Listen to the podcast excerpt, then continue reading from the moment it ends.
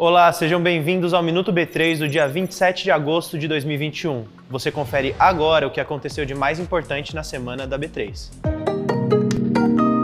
A semana foi marcada pelo lançamento de um novo portal sobre ETFs e também contamos com o evento Expert XP, um dos maiores eventos do mundo sobre investimentos, que a B3 é uma das patrocinadoras. Você já acessou o site etf.com.vc?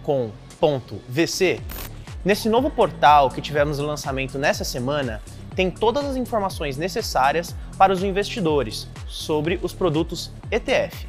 Uma ferramenta muito legal do portal é a de comparação de ETFs.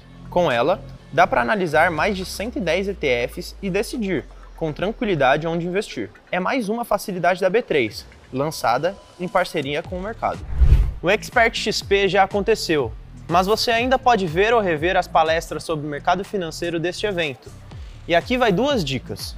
Se você quer saber como investimentos e disciplina se relacionam, assista à conversa com Felipe Paiva, diretor de relacionamento pessoa física aqui da B3. Agora, se você tem interesse em saber mais sobre o futuro dos investimentos, você deve conferir a conversa com Gilson Finkenstein, nosso CEO. Você tem acesso a essas conversas com os links aqui na descrição. E o Ibovespa B3 fechou em alta de 1,65% aos 120.677 pontos.